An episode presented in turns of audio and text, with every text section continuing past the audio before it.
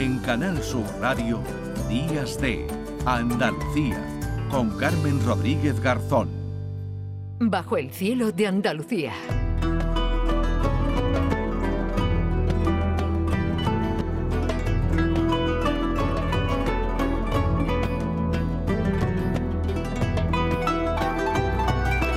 9 y 36 minutos de la mañana, eh, bajo el cielo de Andalucía, hoy nos vamos bajo el cielo de Egipto, porque allí se ha ido Manuel Navarro, que no para de viajar y de darnos envidia con esos viajes. Hola Manuel, ¿qué tal? Buenos días.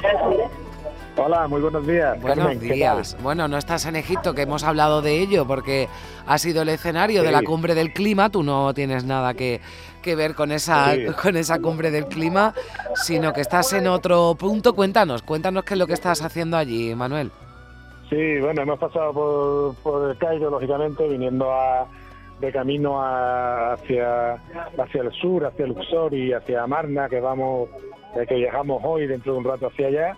Eh, porque bueno, hemos venido a hacer una serie de capítulos sobre la, gran crisis que vivió el mundo, el mundo egipcio en el Imperio Nuevo, eh, cuando el, politeísmo tradicional clásico, hay una gran revolución que es la de eh, época de Akenatón, y, y los egipcios se, se convierten en mayor o menor medida, no que eso tiene mucha tiene mucha tela que, que cortar, ¿no? Se convierten por imposición, digamos, desde el poder al, al monoteísmo, a la religión de Atón, el Atón resplandeciente, como se dice, como hay que decirlo de manera eh, correcta. Entonces, en ese sentido, hay un proyecto en el aquí muy cerquita desde Ir el Bahari, que es de donde os hablo, desde, el, desde el templo del, del faraón Hatshepsut, desde una de sus capillas ahora mismo, que acaba de entrar bastante público, por cierto, porque este año se aprecia una recuperación aquí eh, grande de las visitas y del turismo, ¿sabes?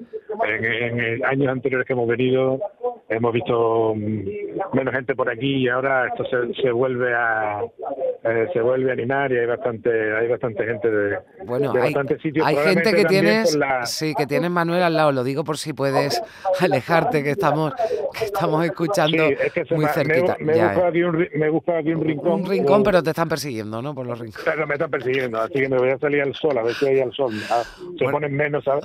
Porque me he metido en todo el templo, pero aquí efectivamente de pronto entra un grupo. Sí, sí, sí. son estas cosas. Bueno, que nos estabas diciendo que se están recuperando, pero que, que, sí, que lo tienes por aquí por aquí cerquita. bueno, sí, ahora te escuchamos mejor, Manuel. Mira, ahora mismo me acabo de salir eh, de la capilla de de la diosa eh, es leona, ¿no? Y es, o es vaca. Teresa, ¿qué digo aquí, Teresa? La diosa Hathor es la diosa vaca y la diosa Sekhmet es la diosa leona. La diosa Hathor, que es la capilla, que es la diosa vaca, que está en, el, en un lateral del templo de Deir el Bahari.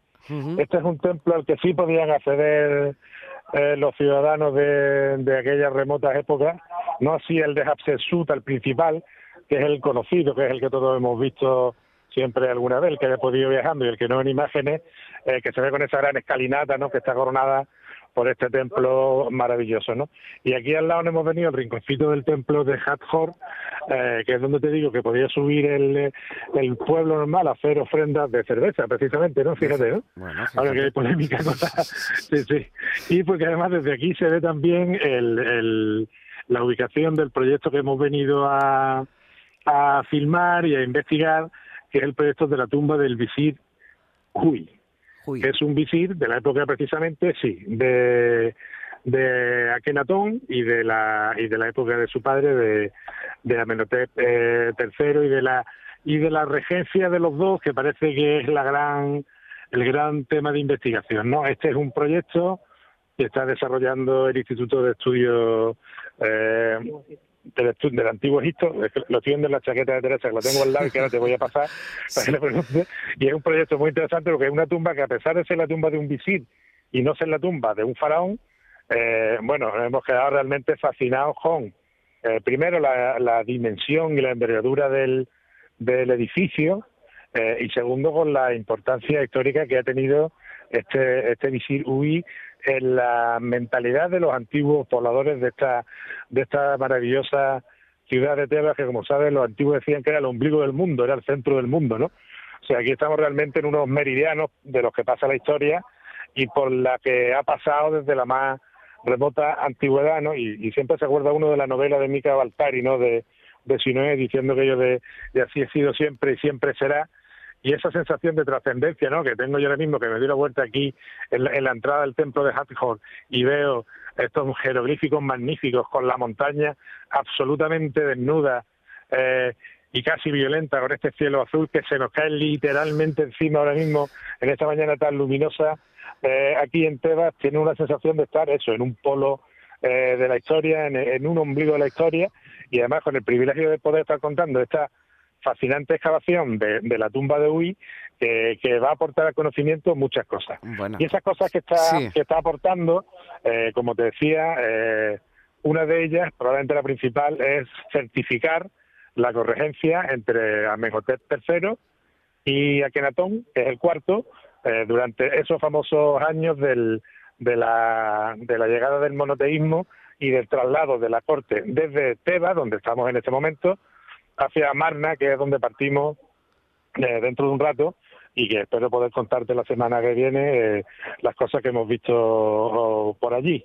Eh, hay que destacar un año más la, el gran trabajo que están haciendo los equipos de investigación españoles, que son verdaderamente muy considerados aquí en, el, en, en todas las histologías, de lo cual yo creo que debemos estar satisfechos, ¿no? Porque, claro, a veces nos vemos desde España y parece que no tenemos el nivel de investigación pero ahora mismo la histología española está al nivel de la norteamericana, de la alemana, de la francesa, que probablemente sea la principal hoy en día aquí. Eh, yo creo que debemos estar pues muy contentos de estar produciendo esta gran cantidad de información histórica gracias a magníficos investigadores como Teresa Benman, que la tengo aquí al lado mía, y si te parece, eh, le paso los auriculares y hablas con ella. ¿Te parece bien? Venga, me parece bien, Manuel. Vamos a, vamos a hablar con Teresa, que te, que te iba eh, apuntando, bueno, pues algunas cosas mientras nos describías, que desde luego estamos aquí, estamos aquí todos, eh, bueno, mm, dando que nos estás dando mucha, mucha envidia por lo que estás viendo, por lo que estás viviendo, sobre todo, y por esa ese proyecto que además nos decías con la importancia de arqueólogos españoles como Teresa Bedman. Hola, Teresa, ¿qué tal? Buenos días. Un segundín, que te la paso. Ah, vale. Bueno, pues eh, Teresa, que nos va a escuchar enseguida. Eh, y que ya es una de las que eh, las responsables de ese de ese proyecto que, del que nos hablaba Manuel Navarro. Teresa, nos escucha ya, ¿no? ¿Qué tal? Buenos días. Te escucho, te escucho. Buenos días desde Buenos días. la bendita tierra de Egipto. Bueno, nos estaba contando Manuel y, me gustaría preguntarte, ¿no? Por la por la importancia de estas excavaciones y por la importancia de ese visir, ¿no? Llamado visir del sur, ¿no? Hui, del que estáis conociendo, ¿no? Mucho más a través de, de esos trabajos. Sí, sí, perfectamente. Sí, eh, bueno, pues la, tumba del visir Amejote Hui, que codirijo con el doctor Francisco Martín Valentín del Instituto de Estudios del Antiguo Egipto en colaboración con la Universidad de Málaga, es una es un visir que lo que sería actualmente un primer ministro, algo parecido para que la gente nos entienda, pues es de una importancia capital, como ha dicho Manuel ahora mismo, porque está en el momento de la una transición religioso-política muy importante. Él fue visir de Amejote III, pero le pilló todo el el problema político religioso del cambio eh, de Amejotes IV, que era su hijo, hacia ese politeísmo que la, gente conoce como el mundo de Amarna, y cuando él cambia su nombre al mundo de, de como, su nombre como Agenato, ¿no? que es cuando cambian, dejan a un dios, que es, el tradicional, que es el dios Amón, por un nuevo dios, que es un, un dios solar. En ese proceso eh, de un cambio tan brutal vivió nuestro visir Amejote Hui, era, este hombre era un hombre ortodoxo completamente, eh, muy pegado a la tradición, muy pegado al dios Amón, y claro, todo este cambio le pilló un poquito, pues vamos a decir, a contramano. ¿no? Él fue, un, fue el defensor de Amón y se enfrentó directamente a la Casa Real, que era quien estaba propiciando esta nueva religión, y posiblemente esto le pudo costar la vida le pudo costar la vida y además eh, durante mucho tiempo, y ahí también va la dificultad ¿no? de los trabajos que estáis realizando, sus eh, imágenes, sus estatuas fueron perseguidas ¿no? por todo Egipto. Sí, exactamente. Realmente del visir Amenhotep se conocía tan solo un, dos estatuas, que una está en el British y otra está en el Museo del Cairo, que tienen precisamente la cabeza cortada, se sabía su nombre y hasta hace 14 años no se sabía prácticamente nada más de él.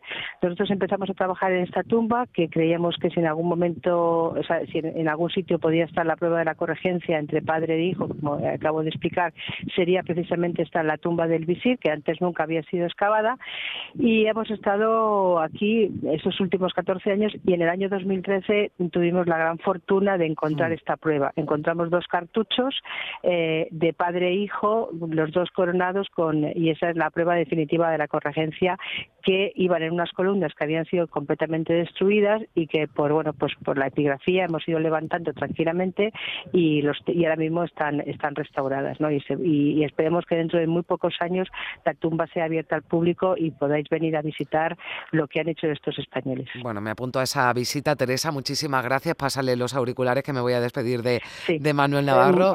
Gracias. Y, Muchísimas gracias, a vosotros. Y enhorabuena por, eh, por, eh, por tu trabajo, porque no solo por todo lo que se está descubriendo, sino también por esa eh, bueno pues revisión ¿no? de, la, de la historia, como nos contaba Teresa, como nos contaba Manuel, todo lo que supuso esa transición religiosa en, en Egipto. ¿Cuánto aprendemos, Manuel, y cuánta envidia nos da, insisto, porque nos, nos describías desde luego ese cielo de Egipto. Por cierto, hace calor, ¿no? Porque te he visto en las redes sociales, bueno, con algunas imágenes y con el pañuelo en la cara. Menos, que, sí, sí, sí, menos que el año pasado, que hacía yo creo que como unos 40.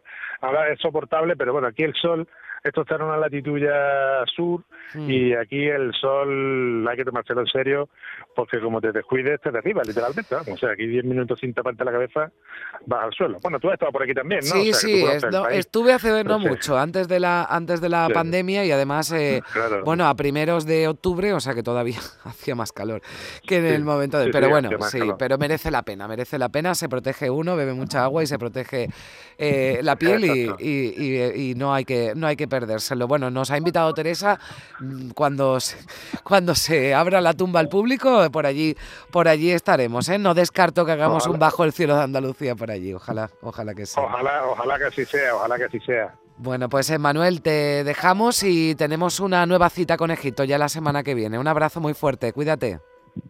Un abrazo a todos. Adiós. 9 y 47 minutos.